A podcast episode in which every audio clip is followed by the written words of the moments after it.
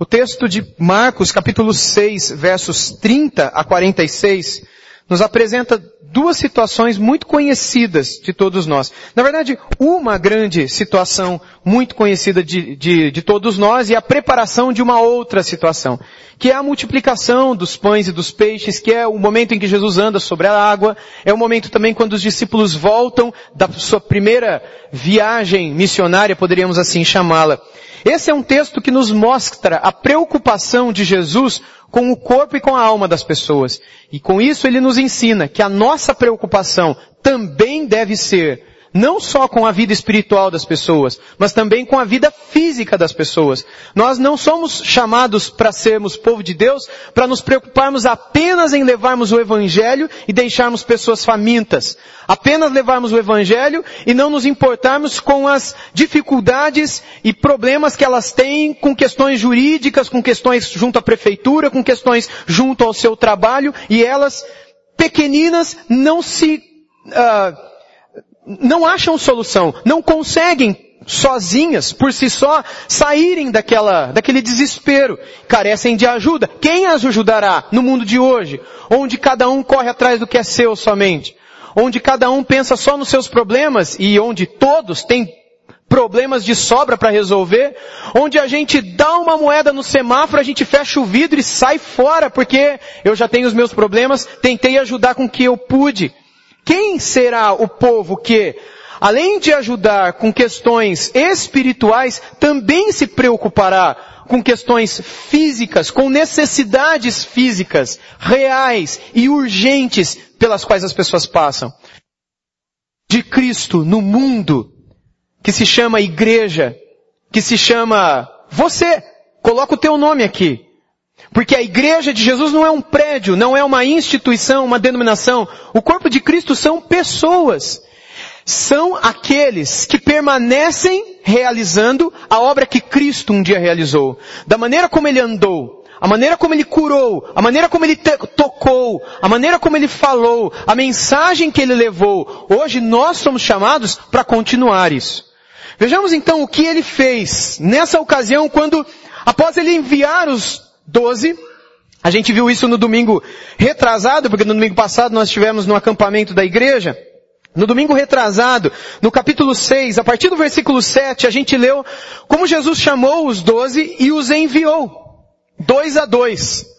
Para evangelizar pessoas. Jesus deu algumas instruções. E Jesus dá apenas uma garantia. Eles seriam desprezados, eles seriam rejeitados e eles passariam por muita dificuldade, por muito problema. E é só essa a certeza que eles poderiam ter na caminhada deles. Eles teriam problemas e eles seriam, não poucas vezes, malquistos pelas pessoas. Nem sempre eles seriam bem-vindos, bem-vindos, bem-vistos, bem-quistos. Mas pelo contrário. E aí então, a continuação do texto do verso 14 até o verso 29 nos dá, nos mostra um grande exemplo de rejeição. Alguém que foi rejeitado pela verdade, que foi João Batista, que por fim, por pregar a verdade, acabou sendo decapitado por ordem de Herodes, que no momento de festa, no dia do aniversário dele, a filha da amante dele dançou diante dele, ele gostou da menina, da maneira como ela dançou, e falou para ela que ele daria o que ela quisesse. Correu no ouvido da mãe, a mãe falou, manda ele dar aqui pra gente, numa bandeja de prata, a cabeça de João Batista. E a menina veio falou para para Herodes e Herodes mandou o cara ir lá cortar a cabeça dele na prisão e assim aconteceu. E aí depois os discípulos de João Batista vieram e levaram o corpo dele para ser sepultado. Quando Jesus termina, o evangelho termina de contar esse fato de pessoas rejeitadas pela verdade, o versículo 30, que é o verso que nós leremos hoje à noite, nos apresenta os discípulos voltando daquela viagem para a qual Jesus os mandou. Então vejamos verso 30. Acompanhe na sua Bíblia.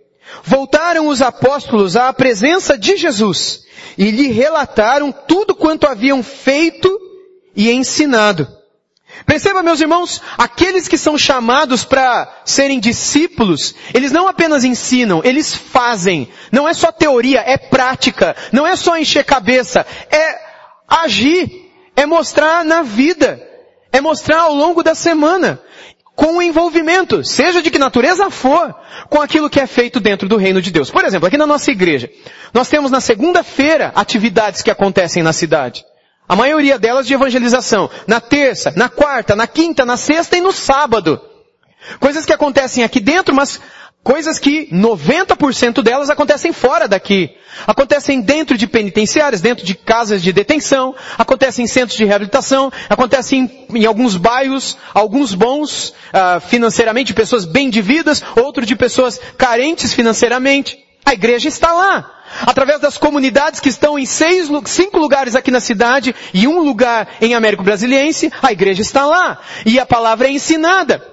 Mas o que, que nós devemos entender? Que além de ensinar, além de sentar para ouvir, o Senhor espera que a gente faça coisas.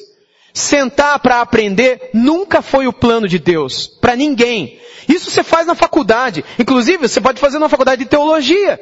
Você vai para um seminário ou para uma faculdade teológica, um instituto bíblico, e lá você vai encher a tua cabeça de conhecimento de Deus. E só. E não agradará a Deus com isso. Porque para Deus, a obra completa se faz entre mente e coração. Entre teoria e prática. Na teologia a gente chama isso de é, ortodoxia e ortopraxia. Aquilo que eu aprendo sobre a reta doutrina e aquilo que eu faço de um modo reto. De modo que a minha vida testemunha daquilo que eu criei. Agora, se eu apenas sei, mas a minha vida não é diferente de nada, de que um dia eu fui, então significa que aquilo que eu aprendi não mudou nada na minha vida. Como a biologia, a física, a matemática, a geografia, a história do Brasil, o que, que isso tudo mudou na sua vida? Nada, só te ensinou coisas sobre o nosso país, sobre a botânica, sobre os animais, sobre como é a geografia do mundo. Mas mudou a tua vida de alguma maneira? Trouxe esperança para o seu coração? Saber onde é que fica o Uzbequistão e o nome da capital da China traz esperança para o seu coração? Assim também aquele que vai estudar a Bíblia só para estudar a Bíblia, que vai para uma igreja apenas para ouvir pregação, a vida da pessoa não muda absolutamente nada, porque Deus deseja que todo conhecimento adquirido desça 40 centímetros aqui para o coração. Porque é por causa de 40 centímetros que muitas pessoas se perdem. Eternamente se perdem. Após a morte delas, elas se perdem. Vocês se lembram daquela palavra de Jesus no dia do juízo? no dia do julgamento do trono branco, como registrado em Apocalipse e em Mateus também no finalzinho do Evangelho de Mateus, que muitos naquele dia, aliás, Marcos também cita essa, essa expressão. Muitos naquele dia chegarão para Jesus e dirão o que para Jesus? Vocês lembram? O quê? Senhor, vão chamar Jesus de Senhor. Quem é que chama Jesus de Senhor? São cristãos. São cristãos. O que mais que eles dirão? Nós temos expulsado demônios em teu nome, nós temos curado pessoas em teu nome, nós temos profetizado em teu nome. É gente que está no meio do povo de Deus. E o que, que Jesus vai falar para elas? Por que, que Jesus vai falar afastai-vos de mim? Oi? Porque eu nunca conheci vocês. Vocês me conhecem, mas eu não conheço vocês. Vocês aprenderam de mim mas eu não sei o que está dentro do coração de vocês. Vocês deram a mente de vocês para mim, mas o coração de vocês não é meu. O coração de vocês está nas coisas desta vida. A ponto de vocês deixarem tudo o que é meu para irem atrás de tudo que está aí fora. Eu não conheço vocês. É, é, óbvio que Jesus conhece a todos nós. Ele é onisciente. Ele sabe tudo. Mas o conhecimento que ele trata aqui é o conhecimento de intimidade, de relacionamento. É como eu poder dizer, por exemplo, que eu conheço a Dilma Rousseff. Eu conheço ela, não pessoalmente, mas eu sei que ela existe. Sei que ela foi presidente do Brasil, mas eu tenho intimidade com ela? Nenhuma. Eu nunca estive na presença dela, nunca dei a mão para ela, mas eu a conheço. Não é assim com muitos de nós? Assim muitos também conhecem a Deus. Conhecem a Jesus. E até acreditam que Ele existe. Como eu acredito que a Dilma Rousseff existe. Ela existe mesmo, gente? Existe, né? Então, eu acredito que ela existe. Tem muita gente que acredita que Deus existe. Mas assim como eu não tenho nenhum relacionamento com a Dilma, tem muita gente que não tem nenhum relacionamento com Jesus, embora creia que Ele exista. Logo, é a distância entre o ensinar e o fazer, entre a mente e o coração. Seguindo no texto, verso 31, nós lemos, e, lhes, e ele lhes disse, Vinde, repousai um pouco, à parte, num lugar deserto, porque eles não tinham tempo nem para comer, visto serem numerosos os que iam e vinham. Então foram sós no barco, para um lugar solitário.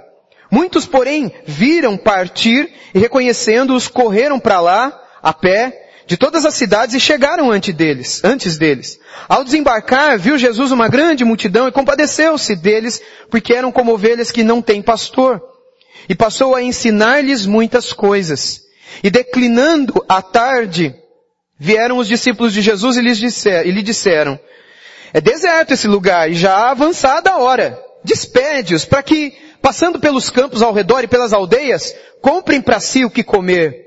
Porém, ele lhes respondeu, dai-lhes vós mesmos de comer. Disseram-lhe, iremos comprar duzentos denários de pão para lhes dar de comer? E ele lhes disse, quantos pães tendes? E de ver. E sabendo eles, responderam, cinco pães e dois peixes. Não dá nem para a gente, para os doze aqui comer.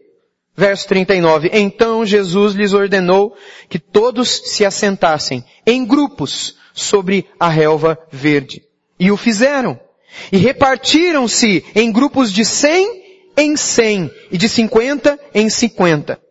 E tomando ele os cinco pães e os dois peixes, ergueu-os, erguendo-os, erguendo os olhos ao céu, os abençoou, e partindo os pães, deu-os aos discípulos, para que os distribuíssem, e por todos repartiu também os dois peixes. Todos comeram, e se fartaram. E ainda recolheram doze cestos cheios de pedaços de pão e de peixe. E os que comeram dos pães eram cinco mil homens. Até aqui por enquanto. Irmãos, a passagem é impressionante. Jesus ele estava preocupado com aqueles discípulos. Eles tinham chegado de um, vários dias andando, vários dias de viagem. E Jesus, preocupado com a, o cansaço deles, diz para eles, olha, se afasta um pouco, vocês precisam descansar. Vamos para um lugar deserto. E lá vocês descansam um pouco para que depois a gente veja o que a gente vai fazer. Vocês têm um pouco de comida aí que sobrou, um pouco de bebida, provavelmente. Então, pega o barco e vai para um canto aí que a gente vai descansar. Só que havia uma multidão que acompanhava aqueles discípulos, porque o que esses discípulos fizeram, vocês lembram que eu preguei para vocês no domingo retrasado? Não se fazia na Judéia desde os dias dos grandes profetas. Há quase 600 anos, 600 anos não se via em Jerusalém, na Judéia e na Galileia, tantas maravilhas e coisas extraordinárias e um verdadeiro avivamento, como aconteceu naqueles dias, quando Jesus mandou os discípulos de dois em dois. O poder que Jesus deu e o que eles fizeram causou espanto e alvoroço. Quando esses homens chegaram para Jesus, tinha um monte de gente seguindo eles. É como se tivessem discípulos deles mesmos. Quando Jesus viu eles chegando, Jesus ficou preocupado com eles. Eles foram para um canto. Quando essa multidão soube para onde eles iram, a multidão se antecipou e chegou lá antes. Quando Jesus chegou, os discípulos ficaram preocupados e falou, mestre, tá ficando tarde, a gente não tem comida para dar para esse povo todo, é melhor o senhor despedir, dar tchau para eles e falar para eles ir procurar comida em algum lugar e voltar outra hora, voltar amanhã, ou fazer o que eles quiserem da vida deles, mas tá ficando tarde, a gente está no lugar é deserto. E Jesus falou, não. Numa outra passagem a gente sabe que Jesus diz, deem vocês mesmos comida para eles. E aí os discípulos ficam espantados e dizem, mas como é que a gente vai alimentar essa gente toda? A gente não tem comida. Não, vocês têm. Quantos vocês têm? Cinco pães, dois peixes. Dá? Não, não dá. A gente alimenta aqui, pessoal, a gente deve ter ao todo aqui com crianças e tal, talvez umas 220, 200 e poucas pessoas aí. Se eu tivesse cinco pães aqui, hoje à noite nós teremos ceia logo após a mensagem, nós temos toda essa mesa bonita e os pães e as frutas, todas lavadas e preparadas para a gente poder comer depois do culto. Se você quiser levar para casa e deixar as crianças comerem também. Mas imagina que eu tivesse só cinco pedaços de pão e dois peixes aqui para assar. Daria para todos nós comermos? Daria para todos nós comermos? É óbvio que não. A gente está falando de uma, ah, de uma coisa sobrenatural, de uma impossibilidade de uma virtude que só pode vir de um Deus. Um ser humano não é capaz de saciar uma multidão. E no final do texto que acabamos de ler, nós lemos que os homens que lá estavam eram quanto?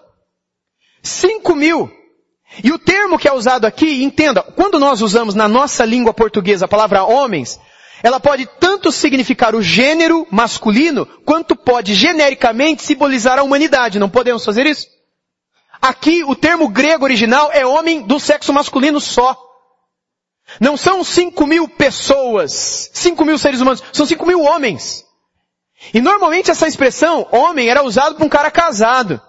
Então você imagina que esse número já vai para 10 mil pessoas que estavam ali.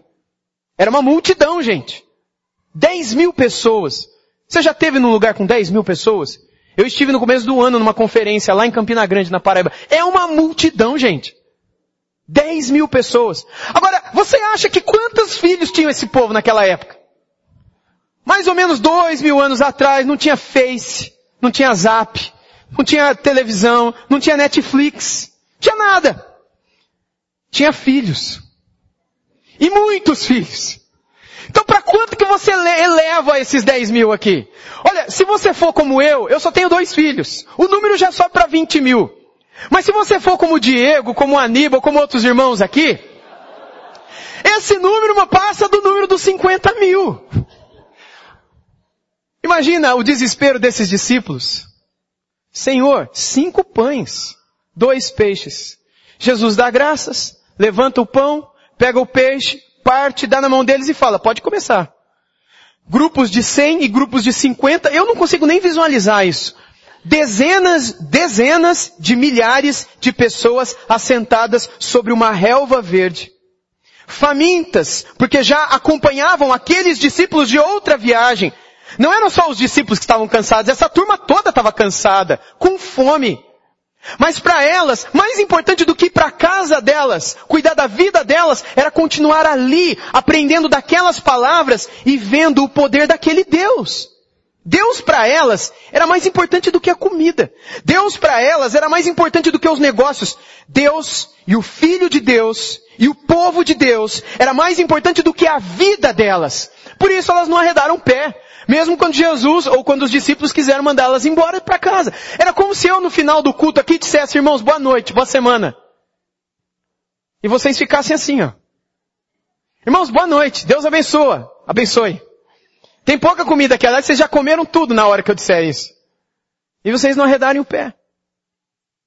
Eles queriam estar ao tempo todo ali com Cristo. Meus irmãos, nós não nós não temos noção do que isso significa. Nós não sabemos o que é sentir essa presença e estar nessa, eu não sei nem descrever, mas nesse ambiente divino, sagrado, banhado de graça, de misericórdia, de amor, de verdade, de poder, de milagres. A gente não tem nem noção do que, é isso. Em alguns momentos ao longo da história da igreja, pessoas experimentaram isso ao longo dos séculos. E a esses períodos deu-se o nome de avivamentos. No nosso país, nunca se soube de um avivamento. Soube-se de um avivamento na vida de uma pessoa, ou na vida de um grupo, de uma família, de uma pequena igreja, mas como aconteceu ao longo da história, de cidades inteiras, nações inteiras, nós nunca soubemos. Aliás, isso nunca aconteceu.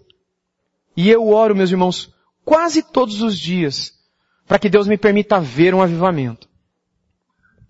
Esse ambiente no qual esses homens e mulheres, dezenas de milhares, para eles mais importante do que tudo, do que a comida, do que a bebida, do que a família, do que a casa, do que o trabalho, do que eles tinham para resolver, porque eles tinham coisa para resolver. Não era um grupo de desempregados, não era um grupo de pessoas que estavam fazendo greve prolongada. Não era um grupo de pessoas que não tinham nada para fazer da vida, aposentados. Embora aposentado não é gente que não tem o que fazer. Mas vocês estão entendendo o que eu estou querendo dizer. Era um grupo de pessoas ativas. Pessoas saudáveis. Por quê? Acompanharam esses discípulos por quanto tempo? Como nós aqui que temos irmãos aposentados que correm. Gente, era gente ativa. Esses irmãos tinham o que fazer. Mas eles conheceram algo melhor, algo maior, algo que, e alguém que, além de estar a ponto de alimentar o seu corpo, era alguém que, com prazer, alimentava a sua alma. E isso fazia toda a diferença. Porque alimentar o corpo a gente se alimenta em qualquer lugar, gente. A gente pode ter dinheiro e alimentar muito bem o nosso corpo. A gente pode não ter dinheiro e não alimentar tão bem assim, comer umas porcarias por aí, assim a gente vai ficar com a barriga cheia. Ou se a gente não tiver dinheiro nenhum, a gente pode pedir. E aí vão dar alguma coisa pra gente comer. A gente vai encher a barriga do mesmo jeito. Então encher, alimentar o corpo não é o problema. Mas alimentar a alma. Satisfazer essa sede da alma por prazer, por alegria, por satisfação, por vida. Isso que adolescentes, jovens, crianças, idosos buscam em tantas coisas, em tantos lugares, porque eles querem se sentir vivos. Isso ninguém pode produzir na sua alma, nem mesmo os prazeres desse mundo. Mas quando eles encontram-se com Cristo, este os satisfaz e esse os alimenta. O texto continua dizendo que Jesus entrega, os discípulos repartem em grupo as pessoas no verso 40, e eles tomam os pães, tomam os peixes e distribuem entre todos. E o verso 42 diz que todos comeram e se fartaram, e ainda recolheram doze cestos cheios de pedaços de pães e de peixes. Sabe por que, que eu acho que sobraram doze cestos? Cheio de pão e cheio de peixe. Porque era para um de cada um dos doze discípulos carregar. Para que cada um deles visse o que Deus era capaz de fazer. Por que será doze cestos cheios? Quem é que carregou esses doze cestos cheios? Foram os discípulos. Cada um deles, que antes apenas tinham cinco pedaços de pão e dois peixes, eles agora tinham nas mãos a prova viva de que, quando nos relacionamos com Deus, por meio de Jesus Cristo, não há impossíveis em nossa vida. Não há razão para desespero em nossa vida. Não há razão para temermos o amanhã. Não há razão para nos desesperarmos com as aflições desta semana, com o desespero do que a gente vai ter que resolver, problemas com filhos, problemas com família, problemas com pais, problemas com trabalho, problemas com estudo, problemas consigo mesmos. Nós não temos por que temer, porque Ele é o nosso pastor e Ele não vai deixar faltar nada na nossa vida. Ainda que a gente venha andar pelo vale da sombra da morte, nós não temos o que temer porque tu estás conosco e a tua vara e o teu cajado nos consolam. Ele prepara uma mesa diante de nós. Ele enche o nosso cálice e esse transborda. E a bondade e a misericórdia do Senhor estarão conosco para todo sempre, por toda a nossa vida. Logo, a ansiedade, a angústia, não é pra gente. A menos que a gente não o conheça. Ou a menos que a gente esteja doente. E essa doença nos leve para uma ansiedade. Mas, saudavelmente, nenhum cristão é capaz de andar em ansiedade. A menos que esse cristão esteja por um período de tempo distante do Senhor Jesus. E por estar distante, ser incapaz de ver a grandeza do poder desse Cristo que se preocupa não só com a sua cabeça, mas com o teu corpo, com a tua família, com o teu trabalho, com você todo. É aquele que ensinou você a orar, Pai nosso que estás nos céus, santificado seja o vosso nome, venha a nós o vosso reino, seja feita a vossa vontade assim na terra como no céu. Ou seja, Ele nos ensinou a orar sobre as coisas do céu, mas Ele também é aquele que nos ensinou a orar o pão nosso de cada dia nos dai hoje.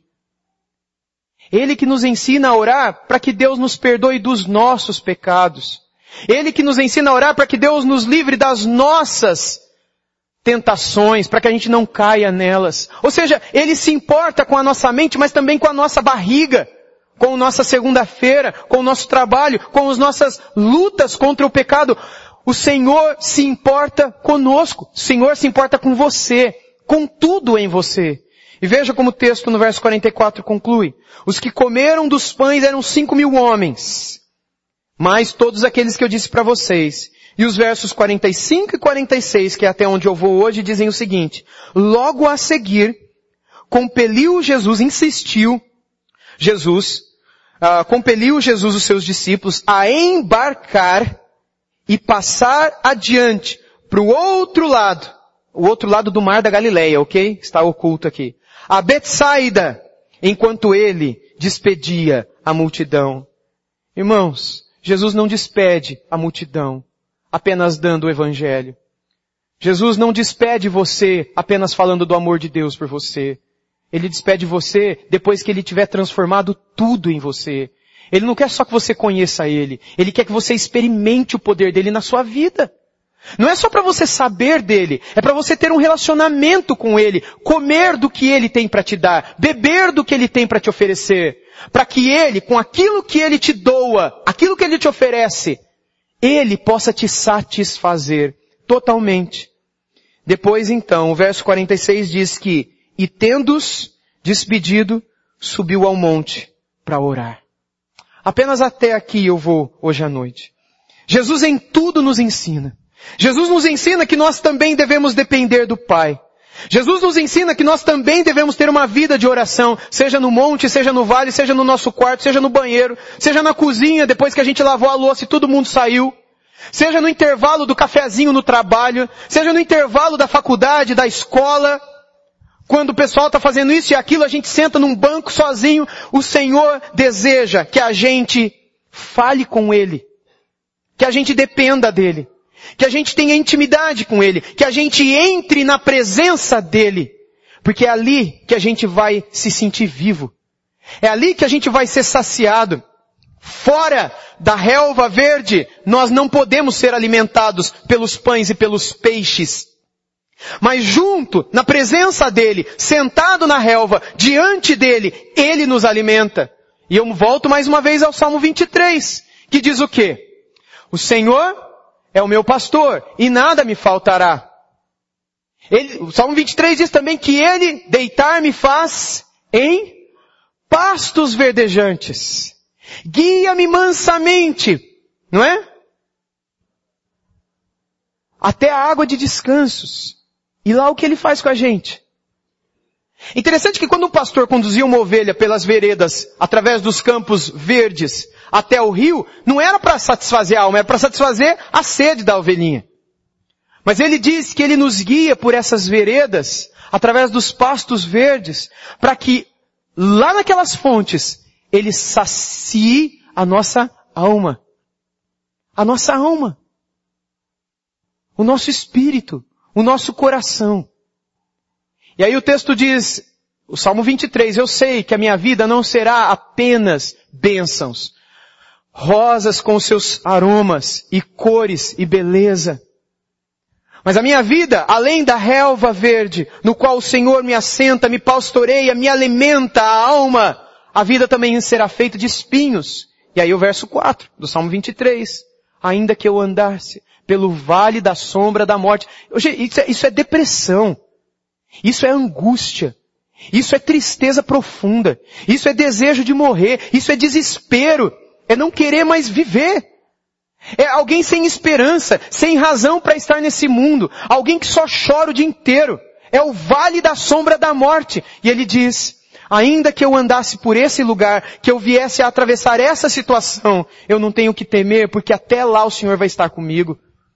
Até lá o Senhor me consolará. Até lá o seu bordão e o seu cajado estarão comigo. O bordão, a vara, é aquilo que o pastor usava para afugentar as cobras, os lobos e tudo mais, e o cajado é aquilo que ele usava para guiar a ovelha. Ele te protege, te livra e ele te conduz pelo caminho certo. Ele, se você estiver diante dele, assentado à frente dele, ele se compromete. Ele prometeu que ele vai cuidar de você, ele vai alimentar a sua alma e vai te conduzir por toda a sua vida.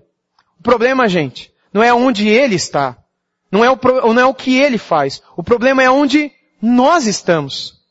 O que é que nós fazemos? Para onde temos guiado a nossa vida? Onde nós temos depositado o nosso coração? Para para pensar na tua vida e na tua história. Por quais caminhos você tem trilhado, vivido? Em quais lugares você tem se assentado? Em quais relvas em quais pastos você tem vivido e de que grama você tem comido? Onde é que você tem procurado satisfazer a tua alma? Porque sem satisfação você não vive. Eu tenho estudado muito recentemente sobre suicídio. É um tema que tem me interessado muito. Não porque eu quero fazer, mas porque eu, é um tema que me interessa muito. Diga-se de passagem. Por conta da depressão e do livro que eu lancei e, e de vários problemas que eu tenho lidado, pessoas que eu tenho aconselhado e problemas nessa área. Enfim. E uma das coisas interessantes que eu tenho descoberto nesse estudo, em pesquisas feitas mundo afora sobre suicídio, é que para muitos dos suicidas, são pesquisas feitas em cartas, sabe essas cartas que os caras deixam quando se matam? Aquilo para ele, para o suicida, para ela, era a última fonte de satisfação, de alegria. Era o último refúgio. Ninguém se mata porque quer. Ninguém se mata ou dá fim da própria vida, a menos que o fim da própria vida seja a única solução que aquela pessoa encontre para ser feliz de fato. Foi o último refúgio, porque faltou o refúgio. Faltou o pastor. Não esse. Esse. Esse do Salmo 23. Esse que multiplicou os pães e os peixes. Esse que depois de alimentar a alma deles, se preocupou com a vida deles, com o corpo deles. Que depois falou, volta para casa, gente. Descansa. Amanhã eu vou estar aqui de novo. É Ele que permanece hoje o mesmo. E é Ele quem quer nos ensinar, como igreja, a fazermos a obra que Ele fez e a continuarmos perseverando no que já temos feito como Igreja Batista Liberdade, no sentido de não voltarmos atrás e não diminuirmos nenhum ponto, nenhuma vírgula, aquilo que já temos feito no sentido de ajudar, de ofertar, de abençoar, de doar, de ir atrás, por exemplo, dessa arrecadação no extra, como vários ontem fizeram, para poder levantar sustento, para abençoar famílias que precisam. E a gente não arrecadou tudo ontem, hoje, ontem não arrecadou tudo e hoje eu vejo que está lotado aqui na frente de coisas, arroz, pão, óleo, sal, bolacha, que vocês trouxeram. Que isso daqui nunca diminua. Isso não pode ser o principal, porque senão a gente vive, se tornaria um centro de assistência social. E igreja não é para ser centro de assistência social. Igreja é o corpo de Cristo. Logo nós devemos continuar levantando a bandeira do Evangelho para que todo mundo veja qual é a nossa vitória, onde está a nossa alegria. Está em Cristo, é nele o nosso prazer. É ali onde nós colocamos, fincamos aquela bandeira, onde as pessoas virão em Cristo para encontrarem o seu prazer. Mas quando elas vierem, se elas estiverem com fome e com sede, a gente tem que estar preparado para abrir mão do que a gente tem.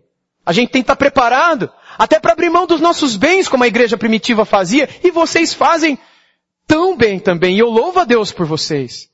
Que isso nunca deixe de existir na nossa vida, porque isso é ser povo de Deus. Isso é caminhar como pessoas que são discípulos e discípulas de Jesus. Que Deus nos guarde sempre assim. E que nós, da nossa parte, nunca se esqueça, gente. Nunca se esqueça você de que Ele também está cuidando de você. Quando você está preocupado com os outros, Ele está preocupado com você. Quando você se esquece, se esvazia de si pelo outro, Ele já se esvaziou dele por você. Não existe abandono nesse projeto. Pelo contrário, quanto menos de nós e mais dele, mais dele em nós. Quanto mais nós nos esvaziamos e nos colocamos diante dele, mais ele, que já se esvaziou, conforme Paulo escreveu em Filipenses 2, se derramará para nos encher da vida e da plenitude da paz e da alegria que só existe nele. Vale a pena segui-lo. Vale a pena imitá-lo. E vale a pena confiar, mesmo que no vale da sombra da morte, que ele não nos abandona. Somos nós quem o abandonamos. E para que nós voltemos a experimentar vida de verdade, não há outro caminho, senão voltando para a presença dele, voltando para aquela campina, nos assentando naquela relva verde, onde ele está com o seu povo, cuidando deles. Se você está longe, como ele vai cuidar de você? Por misericórdia e bondade, ele até envia os seus anjos para te livrar. Porque ele é bom demais, gente. E se eu fosse perguntar aqui, quantos aqui não testemunhariam de livramentos de Deus em suas vidas quando vocês estavam afundados no pecado e Deus deu livramentos para vocês quando vocês não mereciam, porque Ele não é como nós. Mesmo quando a gente é infiel, Ele não muda o amor e a bondade dEle. Mas quanto mais nós não desfrutaríamos e não viveríamos se nós permanecêssemos sempre aos seus pés. Que a gente não se esqueça disso para a glória dele e para nossa alegria.